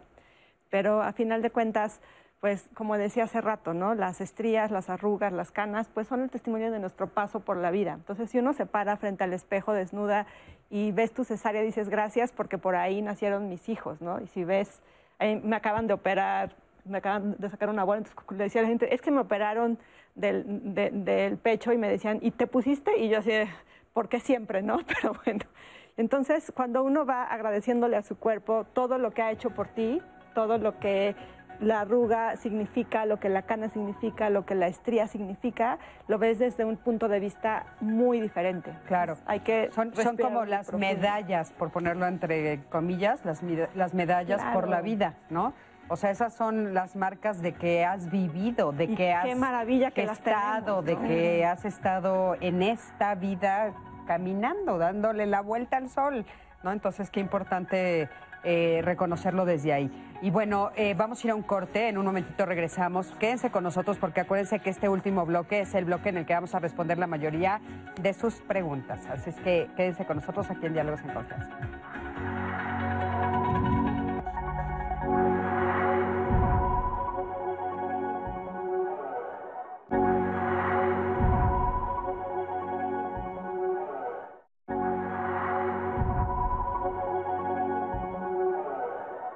Nuestro cuerpo es ese amado espacio de revelaciones, pero revelaciones que han estado ocultas, que han estado mitificadas, que han estado invisibilizadas. El cuerpo de las mujeres ha sido heterodesignado. Se nos ha colocado, se nos ha nombrado y desde ahí se nos ha dicho, mira, tú tienes este rol, tu cuerpo tiene estas funciones reproductivas, sexuales, pero si estamos hablando de lo sexual, tiene que cumplir con ciertos modos, cánones y formas ¿Cómo vivo mi cuerpo? Porque si lo vivo sin placer, soy muy mojigata. Si lo vivo con placer, no, estoy saliéndome del canon moral y puedo ser tachada. Que hasta las mujeres que se ven como las, las revistas están inconformes con su cuerpo. Si no es la cintura menos pequeña, son las nalgas más grandes, o sea, siempre hay un tema, no, no importa que seas una muñeca preciosa, de todas formas algo tienes mal las estrías, la cesárea, las arrugas no son defectos como la industria cosmética nos ha querido explicar y convencer. Son pues las huellas y el testimonio de nuestro paso por el mundo. Y a todas nos pasa lo mismo. Nuestro cuerpo ha sido usado y ha sido como objeto de consumo. Desde que nacemos, y esto que está muy de moda, ¿no? El, la fiesta de sexos, ¿no? Cuando van a ser alguien, y entonces ya viene desde ahí una imposición. Van a ser niña y ya hay una, idealización de qué va a ser la niña. Empieza como una función ¿no? de, la niña, una responsabilidad de prevención de abuso, por ejemplo, cierra las piernas, pero le ponen vestido. De pronto cambiamos a una hipersexualización, la niña con bikini, la niña que se pone maquillaje, las niñas... Hay como unos dobles discursos que yo creo que para todas las mujeres han sido muy desquiciantes. Como ya se vio que es un gran negocio para las revistas, para la industria cosmética, para la industria de la insatisfacción, pues entonces también están siendo los hombres contagiados. Ya se está contagiando a todo el mundo a los niños, incluso a, los, a las mascotas. Estamos propiciando que lo más importante sea la imagen y no sea quiénes somos.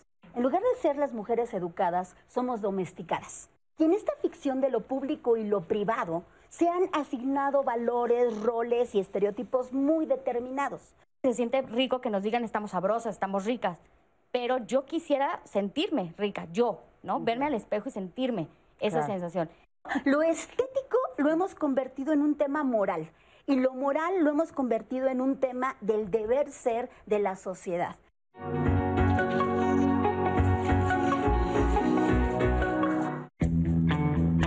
Para demostrar la importancia que tiene el autoerotismo femenino. A mí me encanta poner de ejemplo ya sea la novela o la película de Arráncame la vida, en una historia de la maestra Ángeles Mastreta, que cuenta eso, la historia de una joven mujer inocente que se convierte en la esposa de un político muy machista y maleado, a quien no le importaba complacer a su mujer en la cama. Cuando ésta le reclama, él le contesta que si quiere placer, ella tiene que averiguar cómo conseguirlo. Total, que la joven termina visitando a una mujer adulta mayor dedicada en gran parte de su vida al trabajo sexual y le da algunos consejitos para encontrar el timbre que activará todos los placeres de su cuerpo. Incluso así le llama al clítoris, el timbre. Bien dicen que el orgasmo es de quien lo trabaja, pero más allá de que sea una meta alcanzarlo o no, lo importante es que la mujer se conozca y que conozca cada parte de su cuerpo y su mente. ¿Qué la detona? Qué imágenes, qué palabras, qué zonas. En 2015 comenzó a hablarse de forma científica de la eyaculación femenina. Según los científicos es real y está comprobada por el equipo de investigadores del Hospital Parly II de Le Chesnay, Francia. Los investigadores aclaran que la eyaculación femenina es la expulsión de una pequeña cantidad de líquido blanquecino similar al semen que se forma en las glándulas de Skene o glándulas uretrales. Mientras que hay otro evento llamado eh, también el squirt, que es la capacidad que tienen algunas mujeres en el momento del orgasmo expulsar un líquido casi incoloro en mayor cantidad y con mayor presión, de ahí el nombre, pero que está compuesto principalmente, como también ya se expuso en ese estudio, por orina. Por si usted no lo sabe, ante el temor de autoexplorarse. Existen muchos, muchos talleres en diferentes países, incluido el nuestro. Normalmente la terapeuta invita a las asistentes a quitarse la ropa de la cintura hacia abajo, recostarse en unas colchonetas y después de explorar con sus manos el área genital, se les proporciona un espejo de mano para poder observarla. En algunos casos se utiliza una cámara para proyectar en una pantalla enorme al centro del salón la vulva, los labios y hasta unos pequeñísimos orificios casi imperceptibles que es de donde salen estos fluidos.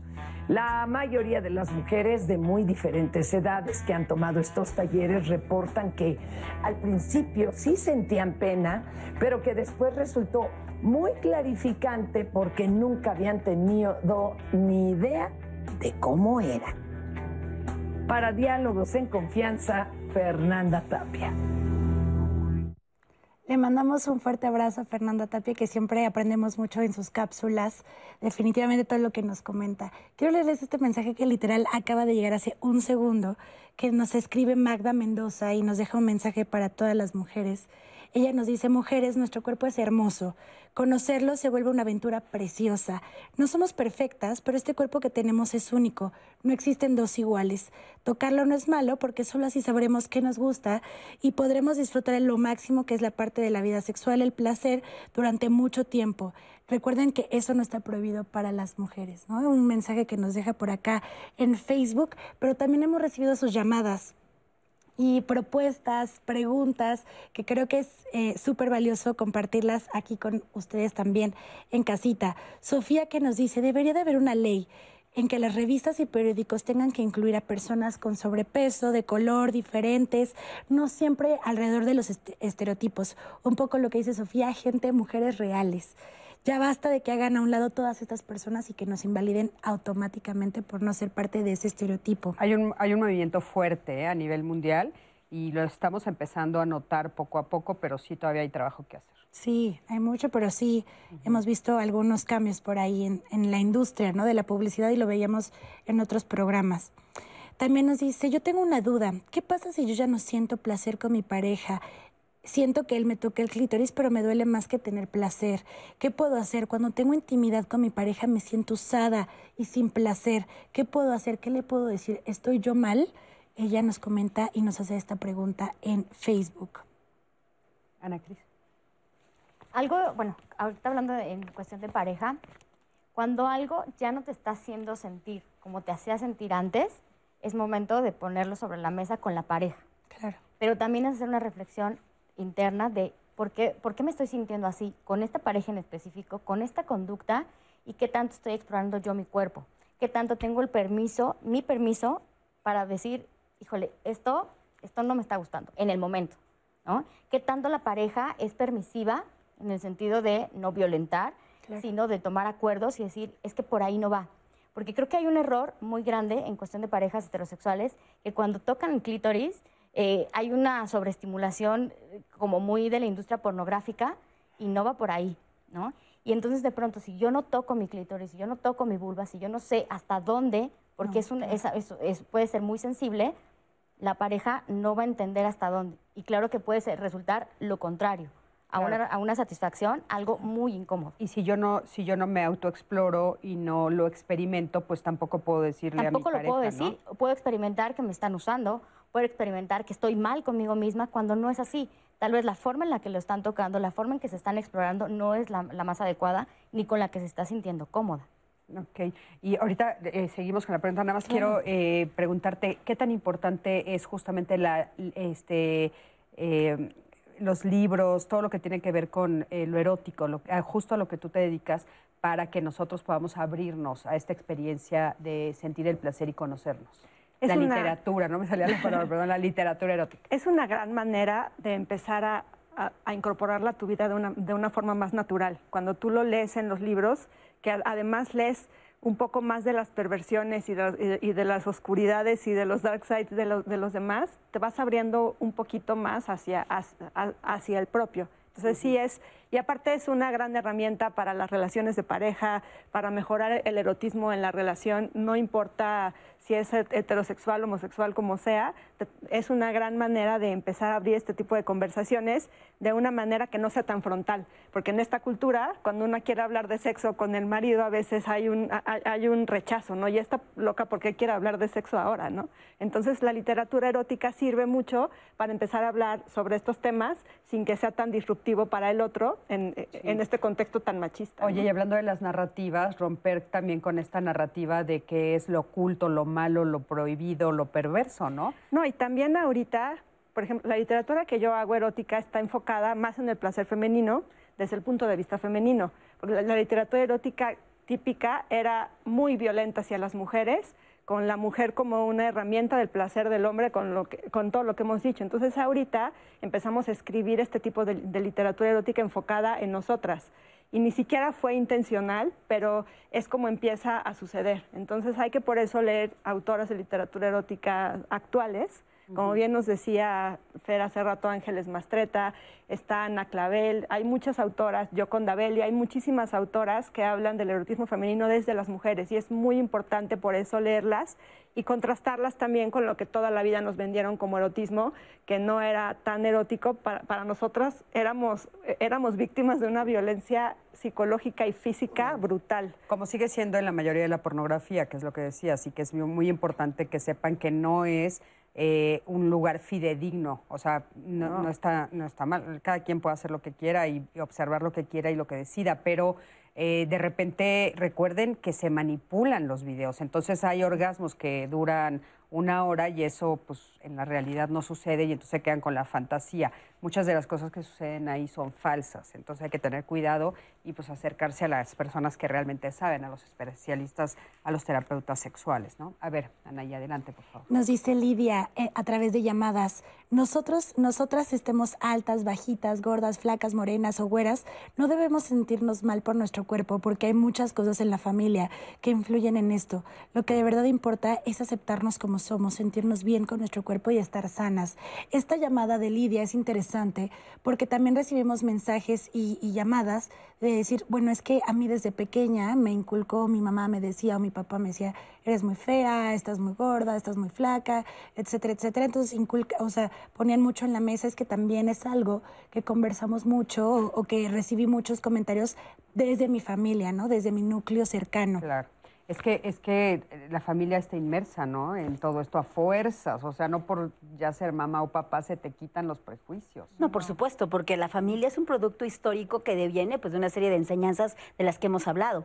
Es tan importante la construcción de una ciudadanía sexual. O sea, esta, este asunto de la introspección, del reconocimiento, el empoderamiento, decíamos hace rato acompañado con otras mujeres, pero también es un tema político y público. Es un tema que tiene que aparecer en todos los niveles de educación.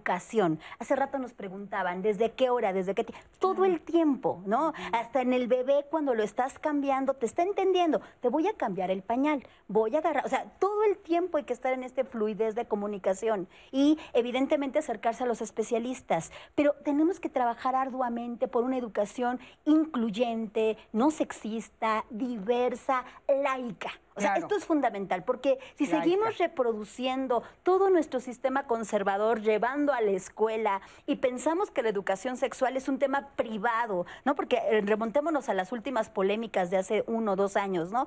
Padres y madres de familia diciendo, es que estos temas no se tienen que hablar porque esto es privado. No, lo personal es político. Y si esto lo hablamos con la fluidez, con la naturalidad, con todas las implicaciones que tiene, entonces nuestras infancias crecerán teniendo claro por dónde sí, por dónde no.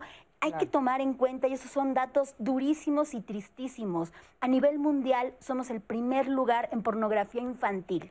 Somos el primer lugar de abuso sexual infantil. ¿Qué está pasando con nuestras infancias? ¿Cuáles son los referentes de la familia en donde a veces la propia familia se vuelve el enemigo? ¿Y cómo están creciendo, conociendo, educándose, viviendo en su cuerpo? Sí, importantísimo. Muchísimas gracias. Oigan, y bueno, eh, quiero que me acompañen a ver la cartelera de la próxima semana de diálogos. Recuerden que, bueno, pues toda la semana tocamos temas súper interesantes para todos ustedes. Así es que vamos a ver qué va a haber la próxima semana. Para la próxima semana tenemos una serie de programas que no te puedes perder. La migraña no es un simple dolor de cabeza, es un problema de salud que puede incapacitar a la persona. Por ello, es vital identificar los factores que la desencadenan, no automedicarse y llevar un tratamiento adecuado. De esto y más, infórmate el lunes con el doctor José Bandera.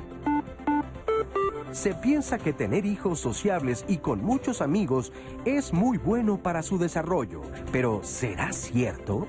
¿Qué sucede entonces con las niñas y los niños introvertidos? ¿Por qué se ve este rasgo de la personalidad como algo negativo? Opina el martes con Marisa Escribano. ¿Cómo reaccionas cuando tienes miedo?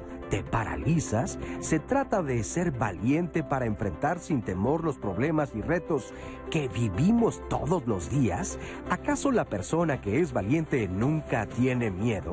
Averígualo el miércoles con Guadalupe Contreras. ¿Qué opinión tienes con respecto a la publicidad? A pesar del dilema ético de si es buena o mala, disponer de información ayuda a empoderar al consumidor para tomar mejores decisiones de compra. ¿Te imaginas cómo es la publicidad utilizando las neurociencias y cómo influye en tu conducta? El jueves, entérate con Leticia Carvajal. Hay parejas que no pueden tomar ninguna decisión sin antes consultar la opinión o contar con el consejo de su mamá. ¿Te suena conocido? El viernes, Cristina Jauregui te invita a platicar sobre la mamitis que enfrentan algunas parejas y cómo atender este comportamiento. Escríbenos en nuestras redes sociales, visita nuestro blog y comunícate con nosotros al 55 51 66 4000. Queremos escucharte porque Diálogos en Confianza es un espacio para ti.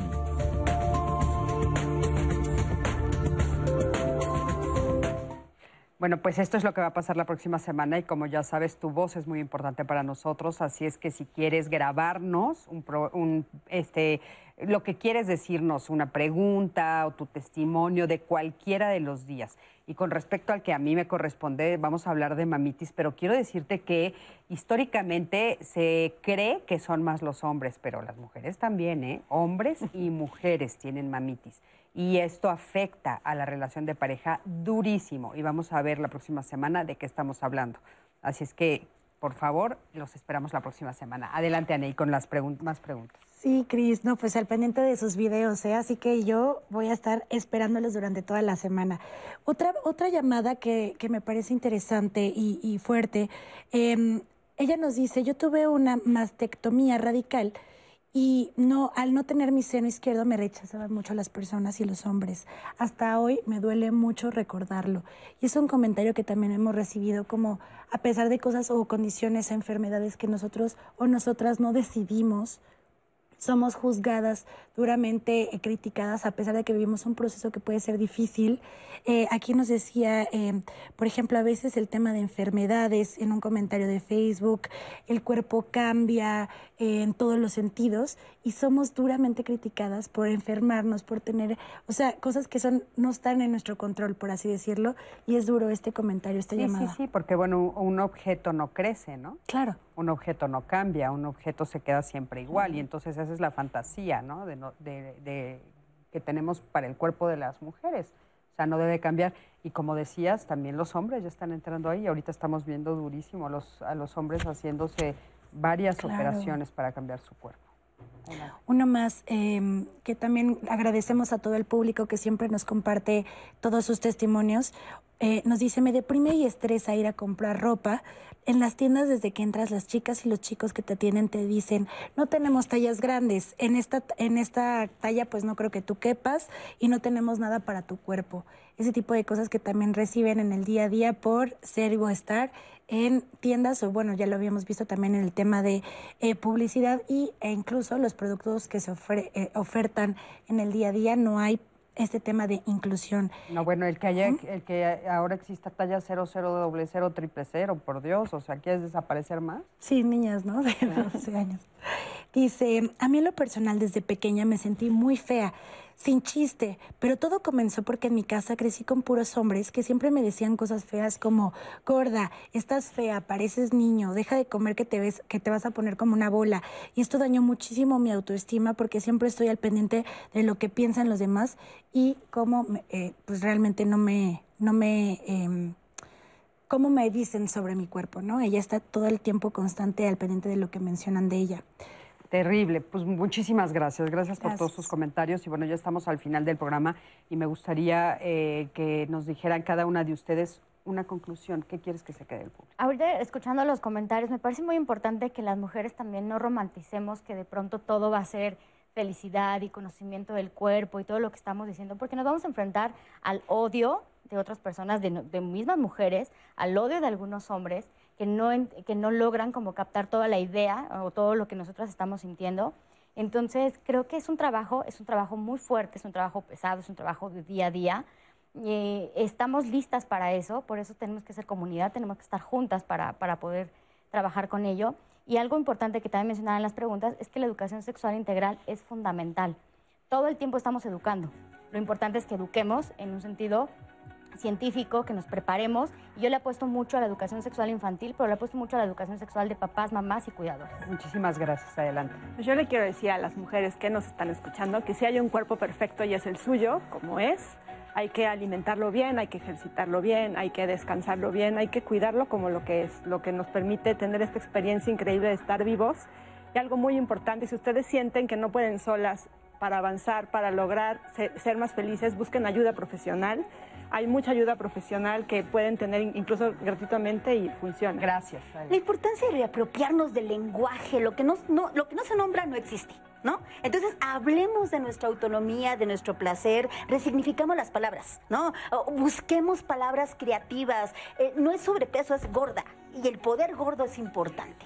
Muchísimas gracias. Gracias a las tres, gracias a ti que siempre estás del otro lado de la pantalla. Anaí, muchísimas gracias. Nos vemos la próxima semana aquí en Diálogos en Confianza. Hasta luego.